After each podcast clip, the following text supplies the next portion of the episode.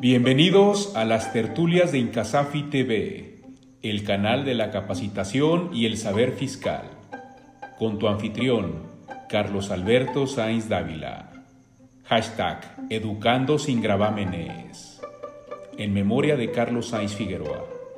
Encuéntranos en YouTube, Facebook y Spotify. Comenzamos.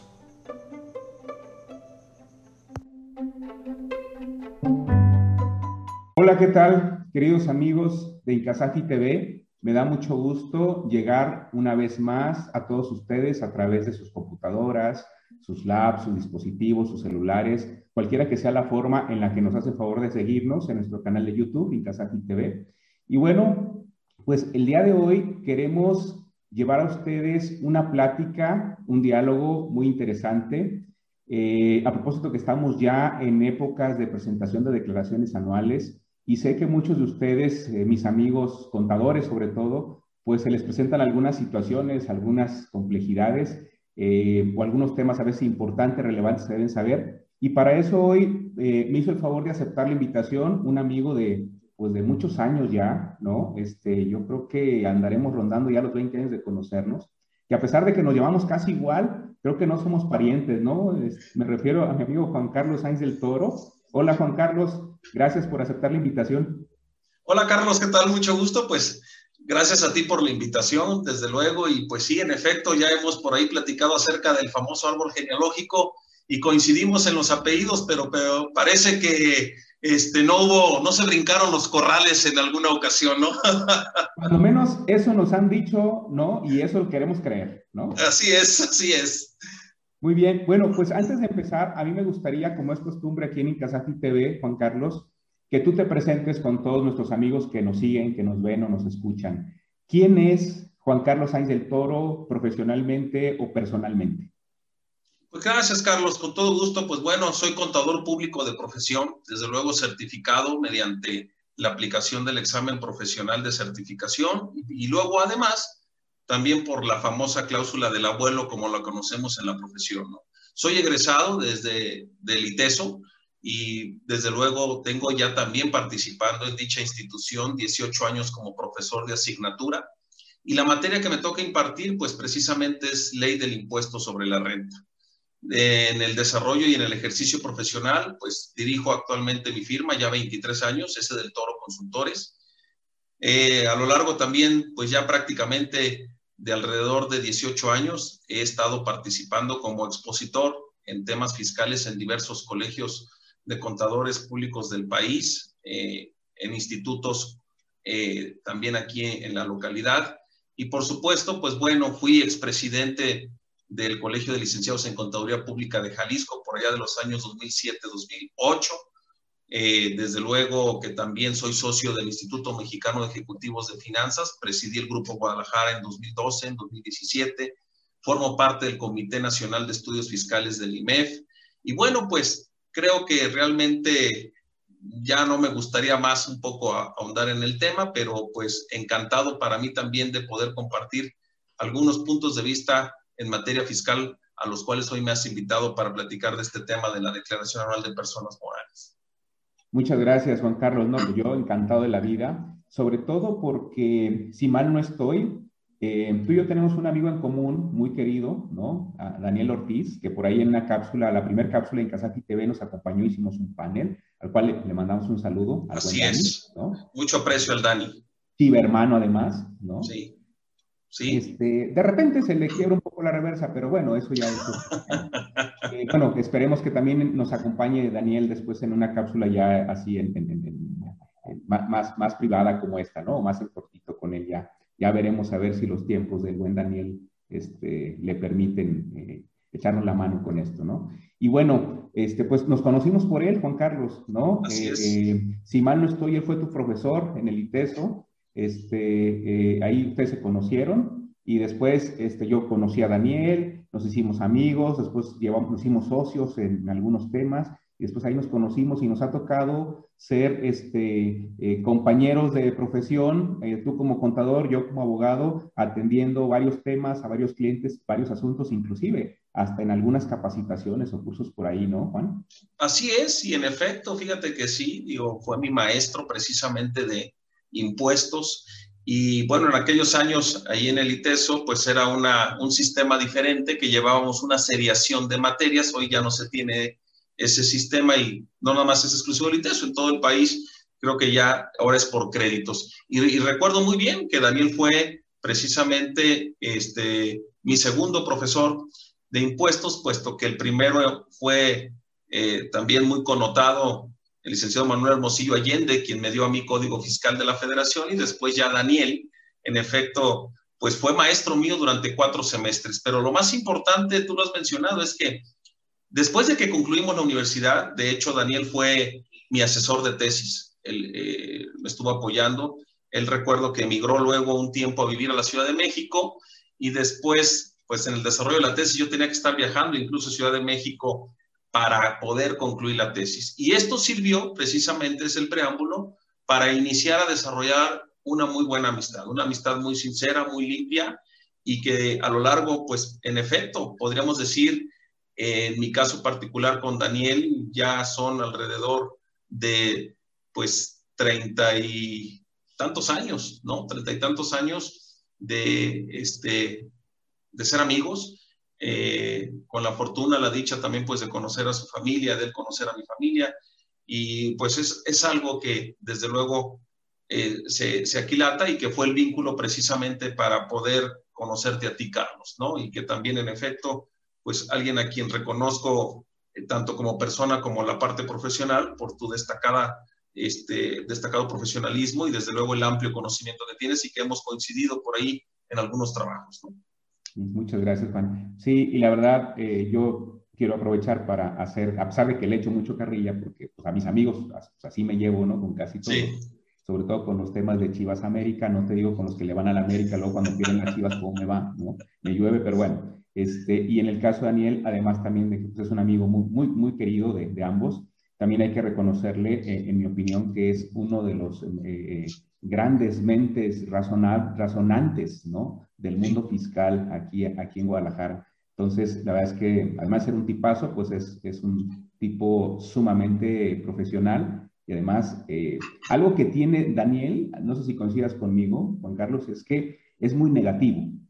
Y entonces eh, eh, eso nos ayuda mucho en el quehacer profesional, ¿no? Porque él siempre está pensando en cómo nos, nos pueden salir las cosas mal y eso nos ayuda pues, precisamente a, a, prever y estructurar para que todo vaya como muy, muy bien armado, ¿no? Entonces, Así es, en efecto. Y de todo reniega además. Ah, no, sí, sí, sí. Este, espero que ya le haya bajado más al cigarro. Ya es que se estaba fumando una cajetilla al día, pero creo que la última vez que lo vi con él ya iba ahí como que bajándole. Bajándole, sí, en efecto, también coincido con ese comentario. Así es. Eh, Pancho Villa, que 20 años después, ¿no? Exacto. Bueno, pues a ver, Juan Carlos.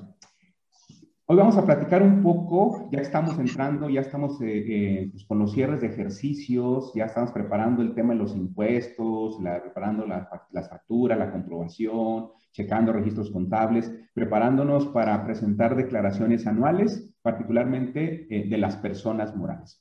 Yo quisiera preguntarte, Juan, en tu vasta experiencia, ¿qué, normalmente, ¿qué es lo que se encuentra el contador? ¿En qué problemas se encuentra? ¿Qué complejidades para presentar la declaración anual? Y sobre todo con estas cosas tan cambiantes de repente las plataformas y la autoridad y demás, ¿cuáles serían como los problemas que tú has identificado muy típicos precisamente para esta declaración anual 2020 que se va a subir ahora en marzo de 2021? Pues mira, Carlos, de verdad que hemos encontrado diversos problemas para la presentación de la declaración. Atendiendo desde luego a tu pregunta, hoy, y digo, no es nuevo, pero cada año la autoridad a través desde luego de los propios sistemas y de la información precargada que obra en su poder a través de los denominados XM, archivos XML, ¿no? a través de estos FDIs, ya hay cierta información precargada. Ejemplo, y es parte de la problemática.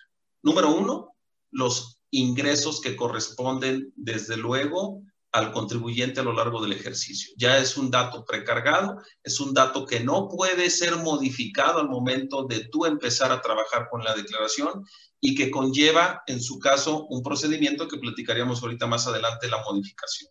otro dato que también presenta un problema es, ya está, la única deducción que viene precargado ahora en este formato, ya desde el año pasado estaba, pero hoy, desde luego, lo sabemos, Carlos, el año 2019 o el ejercicio 2019 se presenta por primera vez en este nuevo formato. Obviamente, a raíz de toda una experiencia que la autoridad tuvo a lo largo de la presentación de las declaraciones del 2019 durante el 2020, pues ve los puntos débiles y corrige para este ejercicio 2020. Y entonces, uno de los puntos también muy críticos es la información precargada relativa a deducciones, la única que se encuentra hoy ya precargada es la relativa a sueldos, salarios y asimilables. Y por supuesto que uno de los problemas que enfrenta el contribuyente, en este caso las personas morales, es que muchas de las veces esta información no coincide contra tus registros contables. ¿Derivado de qué? De errores en los propios FDIs. Y ahorita platicaré adelante algunos tipos de errores que se han venido presentando que pareciera, desde luego, que el contribuyente bajo un marco normativo, llámese la propia ley del impuesto sobre la renta, llámese la resolución miscelánea fiscal, que ahorita tendríamos que hacer mención a la del 2020, y obviamente a una, a un tránsito, a una regla que traemos, no es transitoria, es una regla miscelánea 2021, que nos va a servir para poder subsanar irregularidades en este sentido durante el 2020. Entonces, el tema de sueldos, salarios asimilados es otro de los problemas que conlleva a el propio contribuyente a poder tener un problema en la presentación de la declaración. Otro dato y otro importantísimo es pérdidas fiscales. ¿Qué nos ha venido pasando? Hemos estado observando las pérdidas fiscales es un dato que ya viene precargado también en el aplicativo. Cuando tú, derivado desde luego de la determinación de tu resultado fiscal, vas a amortizar o vas a aplicar pérdidas fiscales de ejercicios anteriores. Nos hemos dado cuenta que no hay en algunos casos información precargada cuando el contribuyente tiene debidamente presentadas sus declaraciones anuales de ejercicios anteriores, donde tiene perfectamente declarada su pérdida fiscal, pero no la tiene el sistema. ¿Y qué pasa? Pues bueno, que el sistema no te permite alimentar manualmente un dato de una pérdida fiscal si no te aparece precargada y relacionada en el sistema. Y entonces no puedes avanzar y estás impedido para presentar una declaración entonces, estas situaciones en particular, Carlos, son a las que me estoy refiriendo. Y luego viene otra problemática. ¿Cuál? En efecto, tus pagos provisionales y el ISR retenido a lo largo del ejercicio. ¿Por qué razón digo que se presenta como un problema? Porque esos datos también ya vienen precargados en esta declaración anual y si a lo largo del ejercicio no has incluso a la fecha pagado un provisional del 2020 no te va a aparecer como parte de tu impuesto que estarías tú considerando en la determinación de tu ISR a cargo o a favor. Y al igual el ISR retenido, ¿no? Entonces, estos son los problemas en los cuales ahorita son los que de alguna forma pudieran impedir la presentación de la declaración y que la autoridad le puso un candado a esos renglones para que el propio contribuyente no los pueda manipular. ¿De acuerdo? Y al margen de eso, abordaremos el llenado específico de algunos renglones que debemos de tener mucho cuidado para los efectos del contenido y la preparación de la declaración del ejercicio 2020, Carlos. Muy bien, Juan Carlos. Ahora, y por ejemplo, ahorita de toda esta lista de, pues básicamente tres rubros muy importantes que has tú identificado, es el tema de los ingresos, las deducciones y las pérdidas. Vamos, vamos platicando ahorita el tema de los ingresos.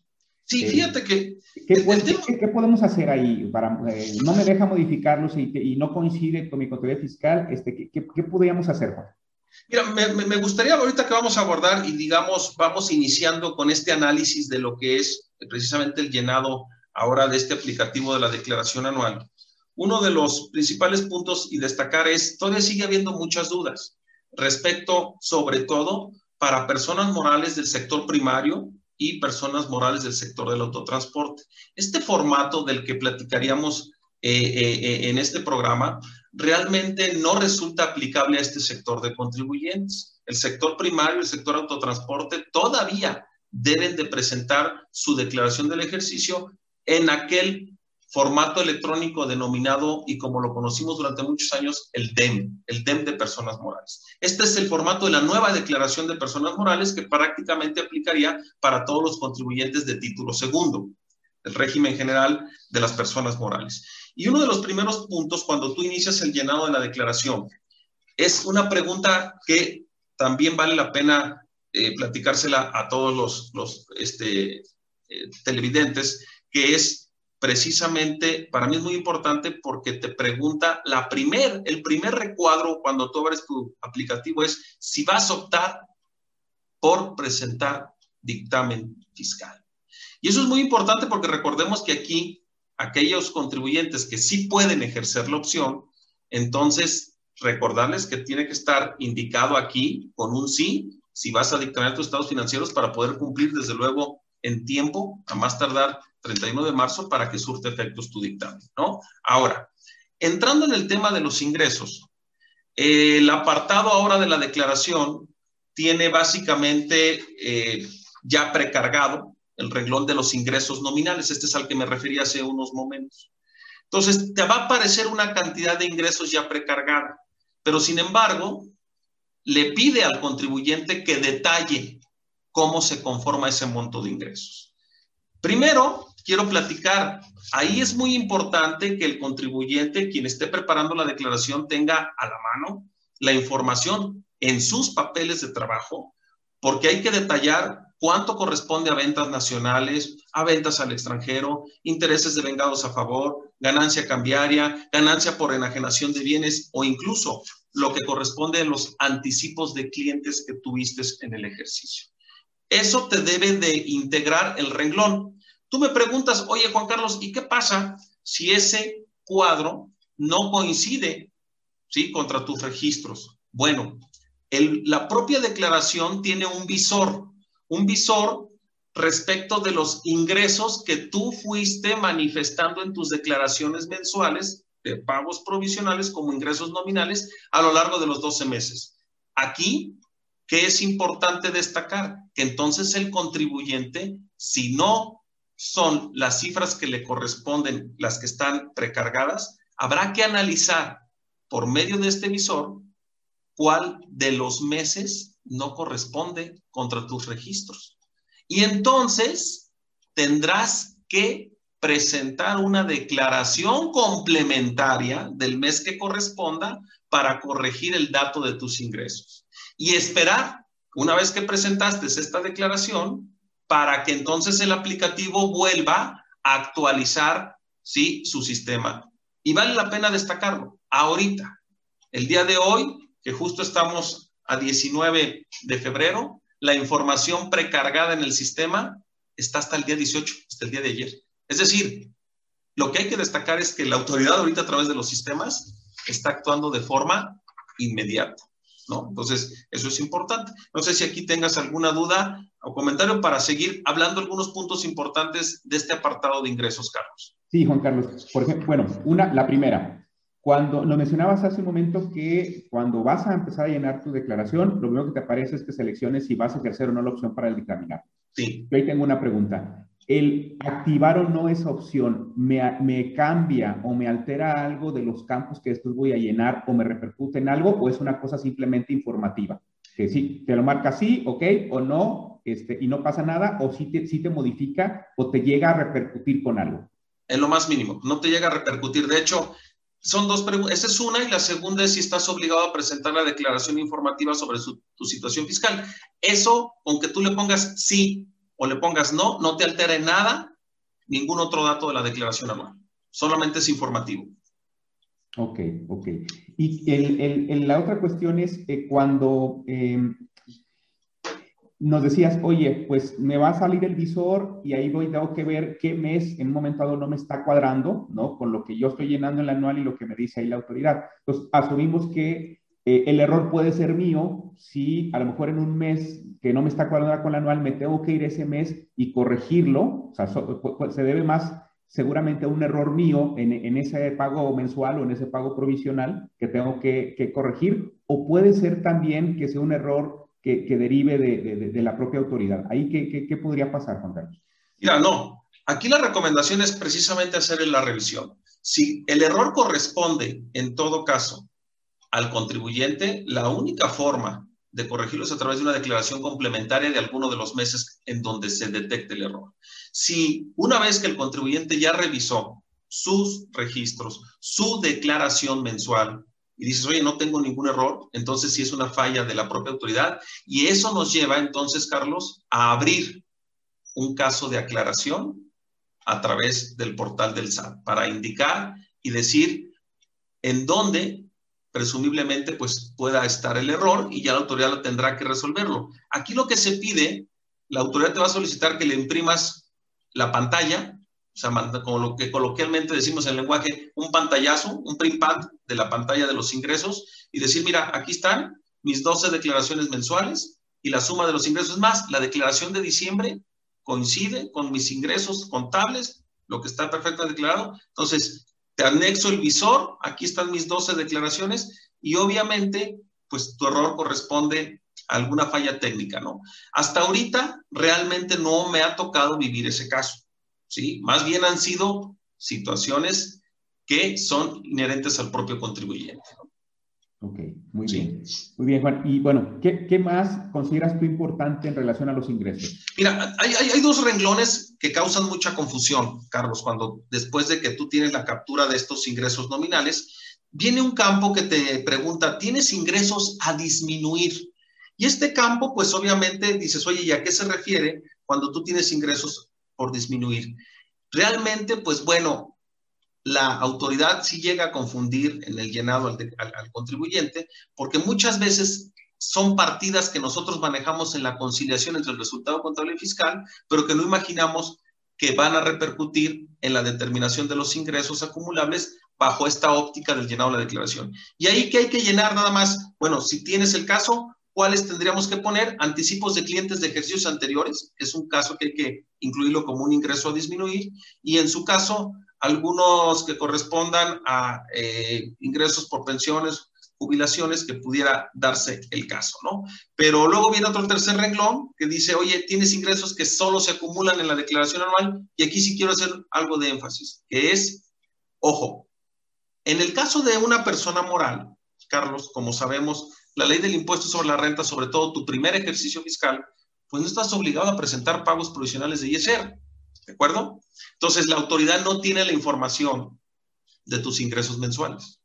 Tú sí estás generando ingresos, pero por disposición de ley no presentas tu pago provisional y dice precisamente la ley, ¿no? El primer pago provisional que corresponde al segundo ejercicio fiscal abarcará el primero, segundo y tercer mes del ejercicio. Perfecto.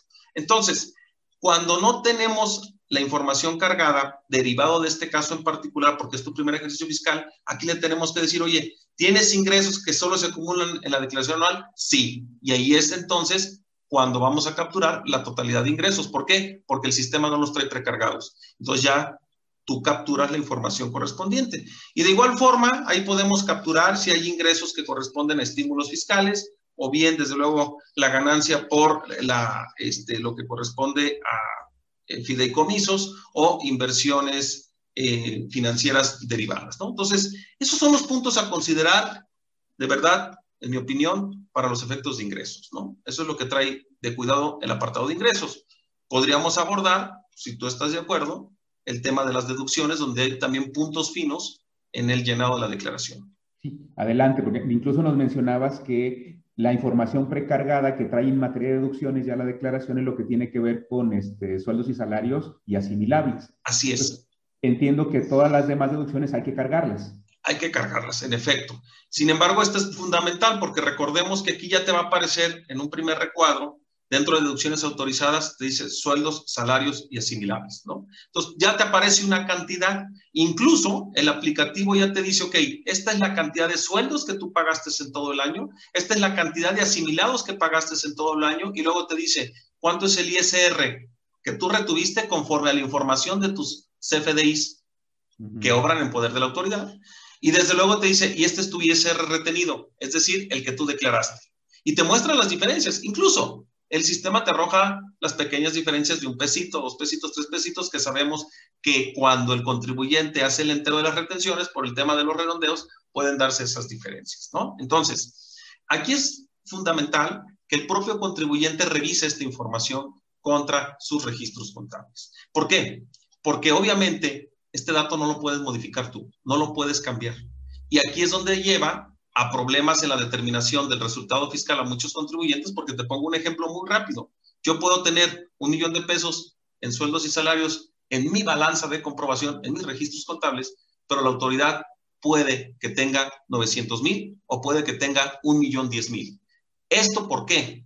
¿Por errores o por desfase? Esto lo quiero recalcar. Por desfase, fíjate hasta dónde estamos llegando, Carlos. Por desfase en el timbrado de los comprobantes fiscales de nóminas por parte de los contribuyentes. Y digo el desfase porque recordemos que desde luego tanto código fiscal como ley del impuesto sobre la renta e incluso una de las reglas de miscelánea fiscal que otorga días hábiles adicionales dependiendo del número de trabajadores y de asimilados que tengas en la empresa, te permite timbrar hasta ciertos días adicionales. Entonces, ¿qué pasa?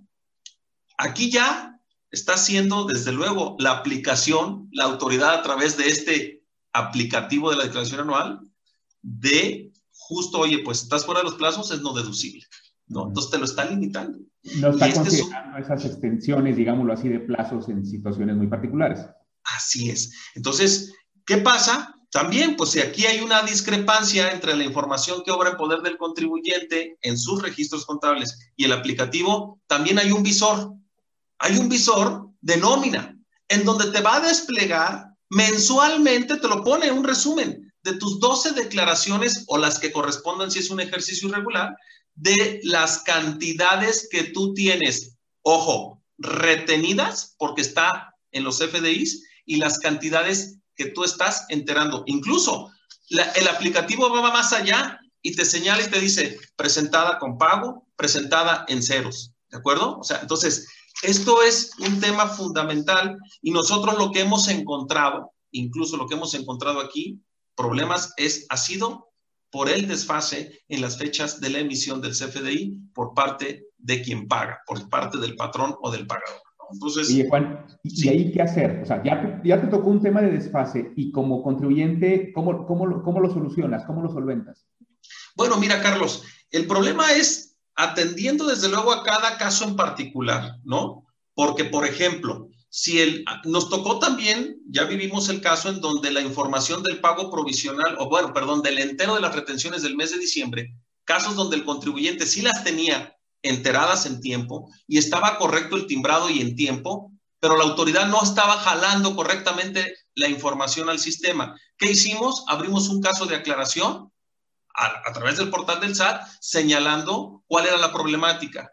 Y lo voy también a contestar y a señalar. La autoridad después de varios días corrige en particular la situación del aplicativo de este contribuyente, ¿no? De hecho, para serte certero, el día de ayer apenas presentamos una declaración anual de un contribuyente que tenía esta problemática. Y sí estaba correcto todo, fechas de timbrado, estaba correcto la emisión del CFDI sin ningún error y obviamente el problema sí obedecía a una cuestión técnica de la autoridad, pero se solucionó. Si el problema no es de este tipo y es porque el contribuyente a destiempo timbró los comprobantes fiscales, pues lamentablemente lo que tienes que hacer es volver a cuantificar tu resultado fiscal para considerar esas partidas como no deducibles para los efectos fiscales. Y, y, para cerrar este punto, nada más, Carlos, si me lo permites, aquí, en este apartado, es cuando también el contribuyente tiene que indicar la famosa proporción no deducible por obviamente erogaciones que tienen que ver con sueldos salarios de trabajadores que obviamente son ingresos exentos para el trabajador, lo, que es la famosa deducción 5347. ¿no? Oye, Juan, a ver, pero yo aquí tengo una, una, una inquietud. Sí. Como dicen en mi rancho, una inseguridad. A ver. Eh, esta información de deducciones de sueldos y salarios particularmente, ya se está ligando con la información a las bases de, bases de datos y si así fuera, ¿cómo esto me podría repercutir o me podría llegar a repercutir? Mira, sí, en efecto, sí se está ligando y, dónde está el punto? Cuando tú tienes este efecto, aquí en la declaración anual, incluso hay renglón que te dice cuánto es el importe de la nómina no deducible. ¿En qué te puede llegar a repercutir? Pues mira, voy a decirlo al final de cuentas, como decimos ahora, y me lo dijiste muy claro al inicio de esta transmisión, es que eh, es, es, una charla entre amigos, pero el punto para mí de cuidado es que se supone que esta información que está precargada es la que está obviamente amparada a través de un CFDI, ¿no? El problema sería que dentro de esta información precargada existan remuneraciones a trabajadores que no estén, desde luego, consideradas dentro de un salario base de cotización para el IMSS. Esto que nos lleva muchas de las veces a la cuestión de las famosas variables o de los salarios variables para efectos del IMSS. Y obviamente, pues yo, contribuyente, los tengo incluidos en mis comprobantes de nóminas, pero a lo mejor nunca tuve el cuidado o me hice de la vista gorda para no integrarlos al salario base de cotización. Entonces, cruza información y dices, oye, yo aquí tengo un millón y dice el IMSS, espérame, yo tengo 800 mil, ¿no? Y obviamente, pues sabemos la consecuencia que va a tener ese contribuyente en materia de seguridad social, la ley del IMSS, ¿por qué? Pues muy probablemente por no integrar de forma correcta tu salario y las consiguientes diferencias de pago de cuotas obrero patronales, ¿no? Esa puede ser una de las razones. Y, en el caso, por ejemplo, de las retenciones, retenciones no efectuadas por suelos salarios o inclusive asimilables. Sí. el que yo tenga pendientes eh, de enterar retenciones, me, también me va a generar un problema a la hora de, querer llenar y presentar mi declaración anual o simplemente ahí me lo marca y, después podrá venir un ejercicio de facultades de comprobación o una cosa así. No, mira qué importante es la pregunta, Carlos, de verdad, porque vuelvo al tema de un ejemplo déjame pensar que el contribuyente no ha enterado las retenciones del mes de noviembre y de diciembre, ¿no? O bueno, vamos más al grano, vamos a los meses críticos de la pandemia, ¿no? 2020, mayo, junio, julio.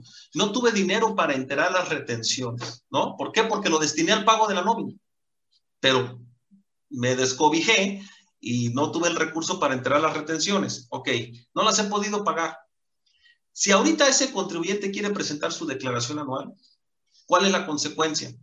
Que está timbrada la nómina, entonces ya traes una discrepancia. Te dice, oye, tú tienes retenido, fíjate bien, tú tienes retenido, es un ejemplo para los que nos están viendo. Tú tienes retenido en todo el año 300, pero nada más tienes enterados 270. Esa diferencia de 30 corresponde a esos tres meses que no he podido enterar, que no he podido pagar. Oye, pero esos 30 de diferencia en retenciones te representan, ese ejemplo, 300 de sueldos, 300 que tú estás considerando como deducibles. ¿Qué hace el sistema? El sistema no te los toma como una nómina deducible y te aparece entonces eh, que esas cantidades que corresponden a las retenciones no enteradas, no te las está considerando dentro del importe total de deducciones. Y por eso te marca la diferencia. Entonces, Tú puedes tener un número en tu contabilidad, insisto, en suma de sueldos y salarios, y dices, oye, pero es que el aplicativo tiene menos. Sí, señor. ¿Por qué?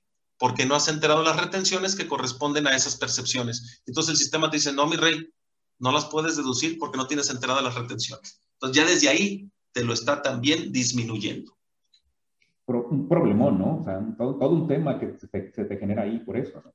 Sí, un, todo un tema, en efecto, todo un tema porque lo platicábamos al, inicio de esta transmisión, ¿no?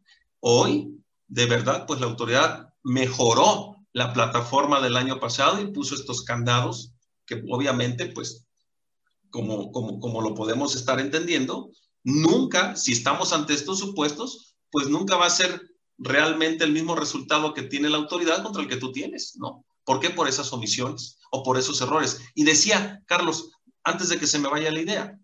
La miscelánea fiscal 2021 tiene una regla que se vence justo la vigencia de esa regla el 28 de febrero 2021 y es precisamente para corregir los FDIs de nóminas y asimilables que hayas expedido en el 2020 que tengan errores, que contengan errores para que los puedas reexpedir. Y significa volverlos a timbrar ahora en 2021, ahorita en febrero, ¿sí? Con la condición de que haga referencia que se trata de una sustitución del CFDI de nómina del 2020. Esto es importante que desde luego el auditorio lo conozca porque puede ser alguna de las causas en las cuales también se presenta esta discrepancia entre el aplicativo y los registros del propio contribuyente. Ok, muy bien, Juan. Eh, no sé si, si, si habría algún otro tema importante de deducciones o ya nos vamos al tema de pérdidas. No, pues mira, nada más para cerrar rápido el ciclo de deducciones, me gustaría nada más comentar que obviamente tú lo decías, hay información que ya no está precargada y que el propio contribuyente va a tener que alimentar desde luego su resto de deducciones. Y me refiero desde luego a todo lo que viene a ser, hay renglones específicos que sabemos que ya tenían año con año, el de combustibles, seguros, pérdida cambiaria, pérdida por la enajenación de bienes, intereses de vengados a favor, en fin, todos esos. Y el apartado, desde luego, por separado de la deducción por inversiones, que es tu cédula de la depreciación fiscal, y obviamente lo que corresponde al costo de lo vendido, cómo se integra, ¿sí? El tipo de costeo, la evaluación de los inventarios y, por supuesto, también todos los gastos vienen en un apartado por separado que corresponden a lo que está relacionado con nómina. Entonces, ese se captura en un apartado por separado. Y es todo lo que tendríamos que comentar respecto de las deducciones, Carlos.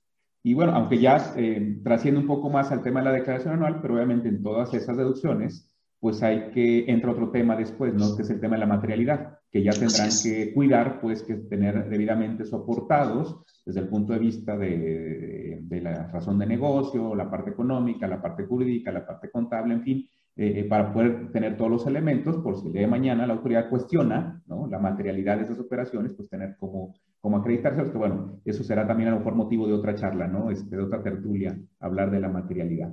Claro. Bueno, entonces, ahora, yéndonos al, al tercer punto, Juan Carlos, de, las pérdidas fiscales, nos decías que eh, ya aparecen precargadas. Así es. Esta, esta información precargada se alimenta de eh, eh, lo que tú mismo has dicho en otros ejercicios de esas, de esas pérdidas fiscales o hay algún truquito ahí que, que, que, te, manipule esa información por parte de la autoridad o del sistema? Mira, nos ha llamado mucho la atención. Se supondría que esta información está precargada por parte de la autoridad derivado de, desde luego, la información de las declaraciones anteriores en materia de declaraciones anuales de ejercicios anteriores. Sin embargo, eh, aquí está habiendo muchos problemas porque hemos tenido ya diferentes casos de diferentes tipos de contribuyentes. ¿A qué me refiero con tipos de contribuyentes? Desde sociedades civiles o bien sociedades anónimas, ¿no?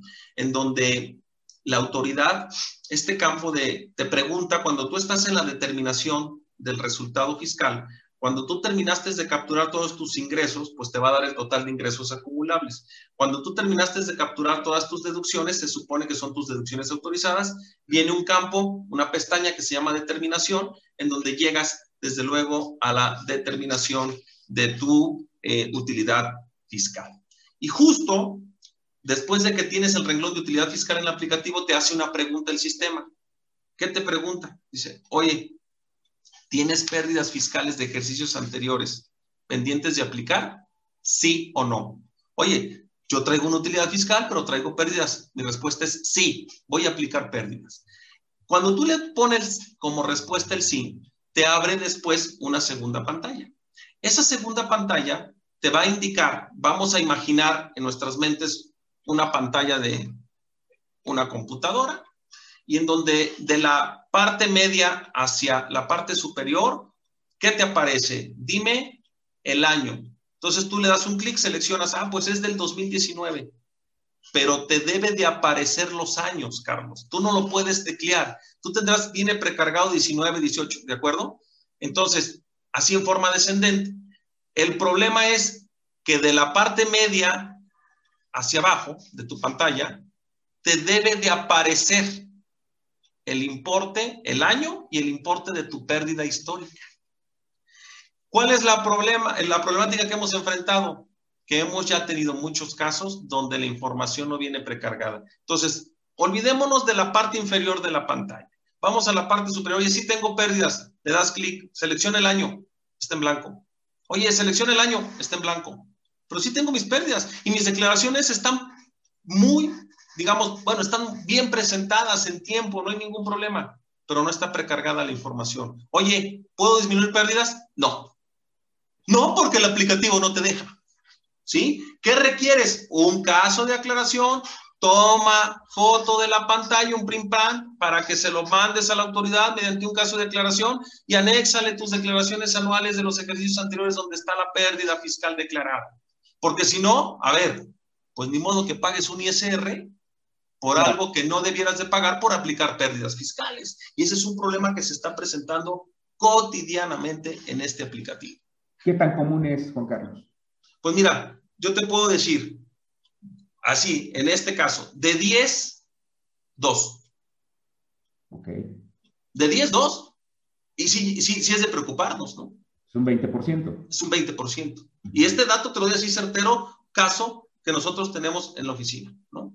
De 10, 2. Oye, lo que me llama mucho la atención es que como para, para, el tema de los ingresos y las deducciones, el control sí es como que muy, muy certero este, por parte de la autoridad a través de la, de la, de la, de la plataforma.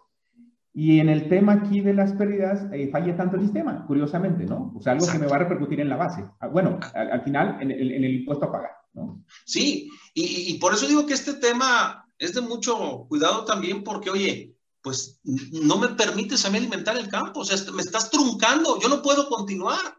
Y oye, ¿por qué a través de tu sistema me estás impidiendo la aplicación de pérdidas fiscales? Y aquí déjame abrir un paréntesis. A ver, si entonces la pérdida, estás, puedo pensar mil y un cosas. Oye, no me la estás reconociendo o no me la vas a reconocer, pero yo no tengo previamente un oficio ni un ejercicio de facultades de comprobación para verificar la procedencia de la pérdida pero no tendrías por qué a través del aplicativo de la declaración anual impedirme la aplicación de pérdidas. En todo caso, habilítamelo y ejerce tus facultades en el momento que tú lo requieras, ¿no?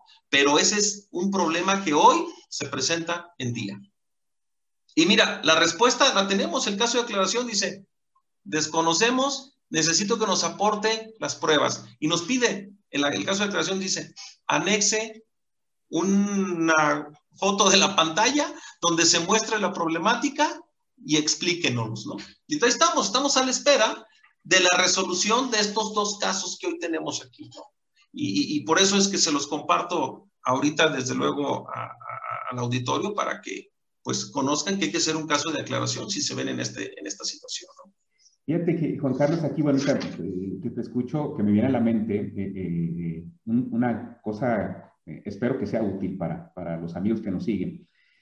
Eh, ante una situación de estas, bueno, eh, tú ya nos has marcado la pauta este, y que te agradecemos mucho, decir, bueno, cuando se presentan situaciones, pues tu primer paso es hacer una aclaración, ¿no? O sea, toma el pantallazo este, y, incluso yo diría, guárdala, ¿no? Respalda ahí el, el, archivo este, por si cualquier cosa y manda la aclaración, ¿no? Y en algunos casos te podrán responder más rápido, en otros no tanto. El problema es que aquí esto te está atorando para presentar tu declaración, ¿no? Eh, y no, no se trata de que tengas una declaración con un saldo a cargo, ¿no? Este, eh, que no corresponde por, el tema de deducciones o por el tema de pérdidas, incluso por el tema de ingresos, ¿no? Entonces, pero hay que presentar la aclaración. Pero además, quizás valga la pena ahí eh, traer aquí a la colación un derecho general del contribuyente, que viene en la Ley Federal de los Derechos del Contribuyente, que si mal no recuerdo, la fracción sexta del artículo 2, que es el derecho a no aportar aquella información que ya tiene la autoridad. Entonces, a ver, me estás pidiendo una aclaración para que, porque no tienes nada, pues yo ya te presenté la declaración. Pues tú ya timbraste con los FDIs en el caso de las pérdidas, este, eh, eh, o en el caso de las deducciones, o en el caso de que, oye, es que yo ya te manifesté la información de mis pérdidas anteriores en las declaraciones anteriores, ¿no? Entonces, oye, yo tengo ese derecho.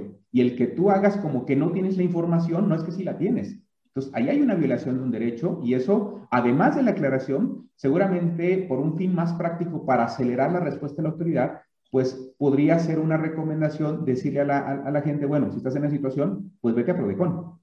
claro. Por el tema de la pandemia, pues haz un correo electrónico con todo el antecedente y mándaselo a la Procuraduría de Derechos de, la Defensa del Contribuyente para que este, eh, en algunas cosas, yo en mi experiencia personal, es muy útil, en otras no tanto, pero creo que aquí sí podría ser un, un tema de, oye, Recon, pues tú eres el ombudsman fiscal, tú eres el, el, quien debe ayudarme eh, eh, a que se respeten mis derechos. pues aquí hay una violación porque la autoridad está desconociendo una información que ya tiene, ¿no? Entonces, ayúdame acá y va a ser muy útil que le digas a Prodecon, ya presenté la aclaración, y le des el folio o lo que sea que te generó, ayúdame a que autoridad dé una respuesta rápido y se pueda aclarar, ¿no? Entonces, un camino sería a través de un servicio de queja o reclamación, por ejemplo, ¿no? No sé tú qué opinas. No, totalmente de acuerdo contigo, Carlos. ¿Sabes cuál es la, eh, eh, realmente, para mí, el caso va más grave? Entiendo el camino de Prodecon, pero tanto tú como además los colegas que nos puedan estar viendo, sabemos que hay casos muy específicos donde tú requieres adelantar la presentación de la declaración, ¿no? Por el tema precisamente puede ser que justo en este ejercicio tengas una pérdida fiscal, olvidemos de los anteriores, o una disminución de coeficiente de utilidad, o bien un saldo a favor en el impuesto sobre la renta, ¿no?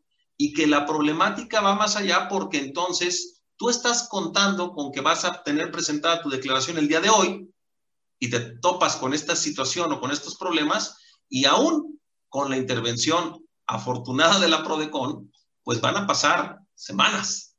Y ya tienes encima quizás la obligación de presentar un provisional o cualquier otro trámite que tú tendrías la necesidad de adelantar una declaración anual. Entonces, para mí ese es el tema, que obviamente es cuestión tiempo, ¿no? Y sabemos que el tiempo juega un papel fundamental en materia fiscal.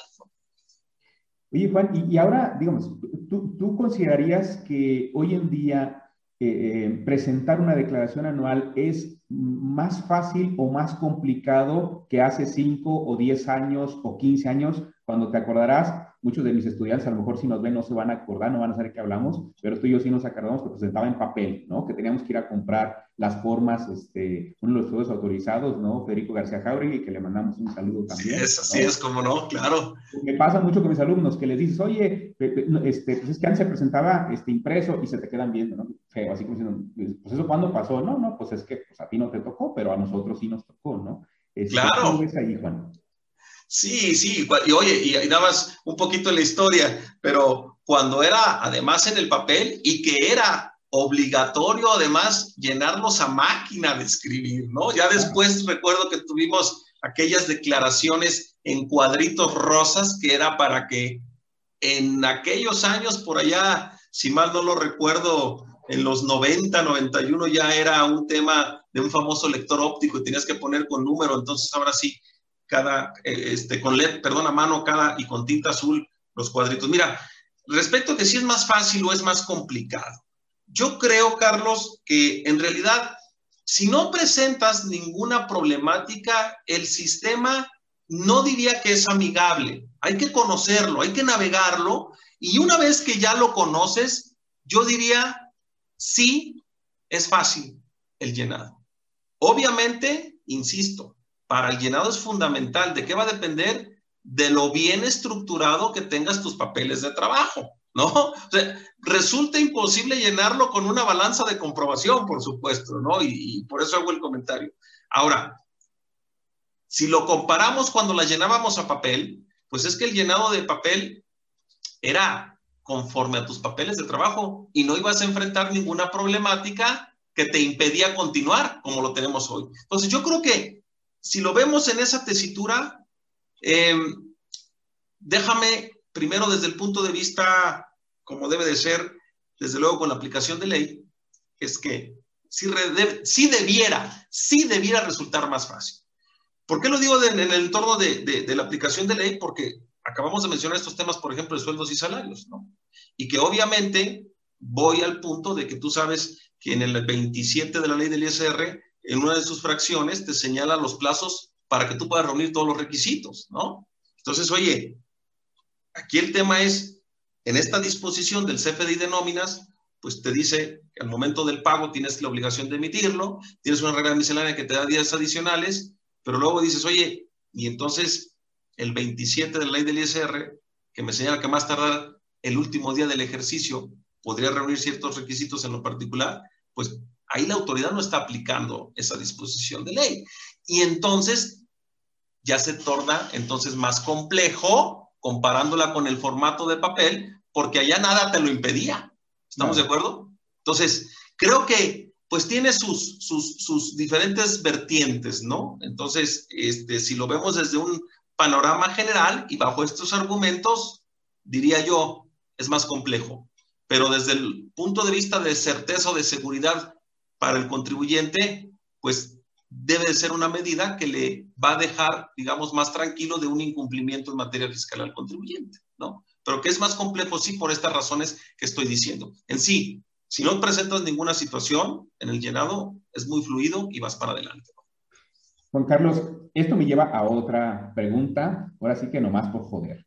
Pero tú te acordarás seguramente cuando lo dijo, sobre todo en campaña, eh, antes de ser presidente de la República, lo dijo Fox, lo dijo Calderón, lo dijo Peña y lo dijo Andrés Manuel López Obrador.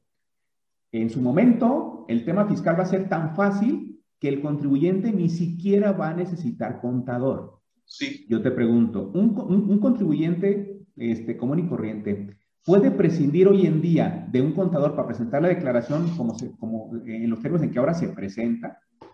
Absolutamente no. Claro que no. Eso es una falacia. Y no porque yo sea contador de profesión, pero mira, también este, lo, platico. Es, este, en, un paréntesis, este, el servidor de ustedes participa activamente cada bimestre en la Comisión Técnica Consultiva de la Contaduría Pública en la Dirección General de Profesiones de la Secretaría de Educación Pública. Y se ha abordado el tema precisamente de la prospectiva de los contadores públicos.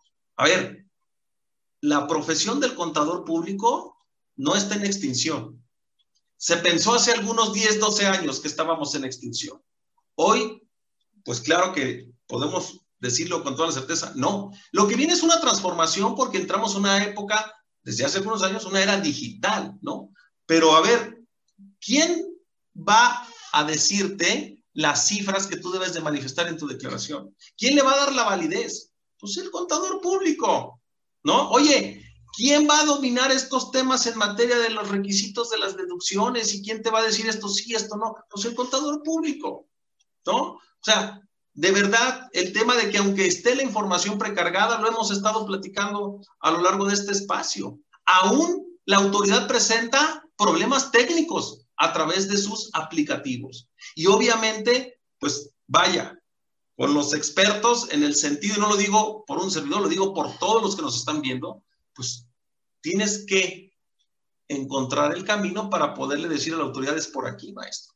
Entonces, no, yo creo que es imposible que se prescinda de los servicios o de la asesoría de un contador para una declaración anual, tanto de morales como de personas físicas, ¿no? Incluso ahorita que mencionas eso, Juan Carlos, yo recuerdo hace más o menos esos años que tú decías, 10, 12 años, cuando se hablaba de que pues iba a desaparecer la profesión de contador público, eh, me acuerdo que incluso hubo universidades que redujeron este, su población estudiantil de, estudiantes pues, de, contaduría pública. Y si mal no estoy, el ITESO fue uno de ellos. Sí, en efecto, yo puedo decirte que yo tuve incluso varios semestres con alumnos en número siete alumnos, ¿no? Y fue una crisis muy fuerte. fue, fue, una crisis muy fuerte, que si mal no lo recuerdo, esta crisis se dio por allá de los años 2009, 2010, 2011. Fue una crisis muy severa en donde decían, caray, parece que la carrera de los contadores públicos desaparece, ¿no? Y que no fue nada más a nivel local, fue en todo el país, en todo el país esta situación, ¿no? Entonces, pues en definitivo, o sea, creo que realmente todas las profesiones por algo existen, todas son igual de importantes y creo que en materia fiscal, por supuesto, que todavía durante muchos años tendremos futuro, ¿no? Para los contadores, ¿no? Igual en el tema en el tema de, desde luego, de la contabilidad misma, ¿no? Porque debemos, hay un marco normativo, las propias NIF, las NIAS, entonces todo eso lo tienes que aplicar. Entonces, pues realmente, como dicen, pues zapatero a tu zapato, ¿no? Realmente. Y Carlos, nada más, para concluir, me gustaría, digo, al menos de mi parte, y quedo abierto a cualquier otra circunstancia o cuestionamiento que tú nos hagas en beneficio, desde luego, de, este espacio. Eh, no podemos dejar de lado un tema que es fundamental y es, ah, bueno, nada más, perdón, para cerrar el ciclo del resultado fiscal es también la información de tus pagos provisionales de ISR y de las retenciones bancarias ya están precargadas. Si a ti, por ejemplo, en caso del ISR retenido, no lo manifestaste en alguno de tus provisionales, no te va a aparecer. Tendrías que presentar incluso las complementarias del ISR solo para incluir el ISR retenido, ¿de acuerdo? No te parece precargado. Y decía, ¿cuál es el tema que hoy es novedoso? A raíz de la reforma 2020, este nuevo capítulo en el Código Fiscal de la Federación del 197, 98, 199, 200 del Código Fiscal de la Federación, esquemas reportables.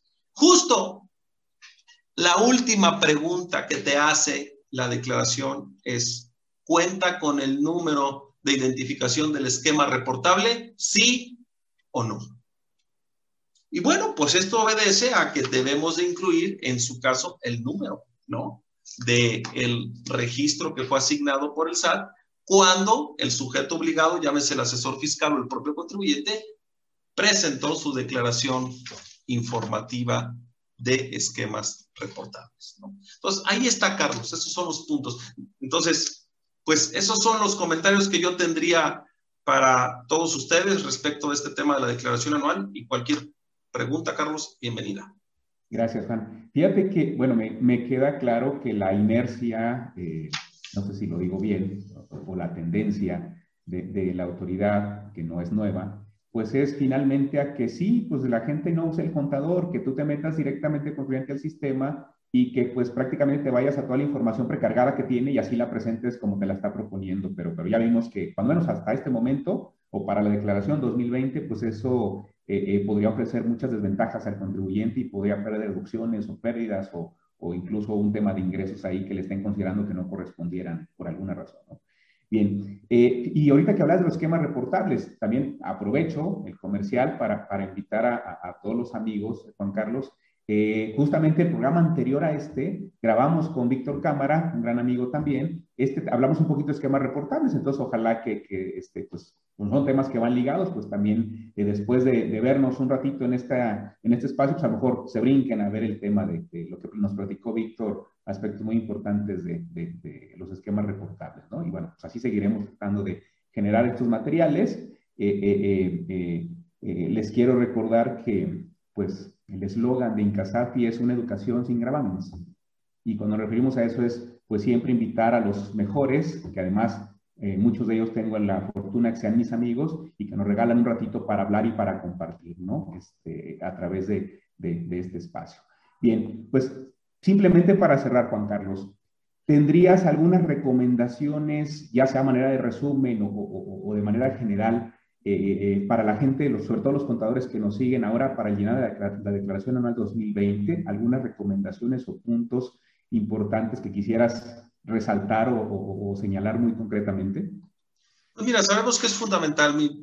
la primera recomendación es que tengamos desde luego ya las cifras definitivas por parte de las empresas del contribuyente depuradas, desde luego, cifras ya depuradas. Y una vez que se hace la depuración, pues sobre esa base tener preparados nuestros papeles de trabajo.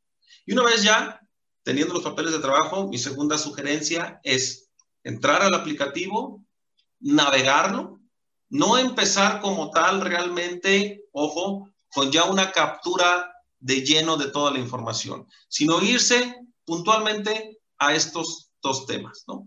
Ingresos, chécalo. Mi recomendación es verifica la información que está ya precargada para ver si coincide contra tus papeles de trabajo. Y segundo, las deducciones que amparan sueldos, salarios y asimilados, verifica lo que está precargado contra tus registros. Porque si no coincide, entonces es momento de que te prepares y te adelantes para hacer la aclaración correspondiente, abriendo un caso de aclaración ante la autoridad a través del portal del SAT, para que puedas en su momento, entonces ya preparar tu declaración anual y enviarla. Y recordar que desde el año 2020 respecto al anual 2019, la declaración anual de personas morales solamente solamente puede enviarse con firma electrónica.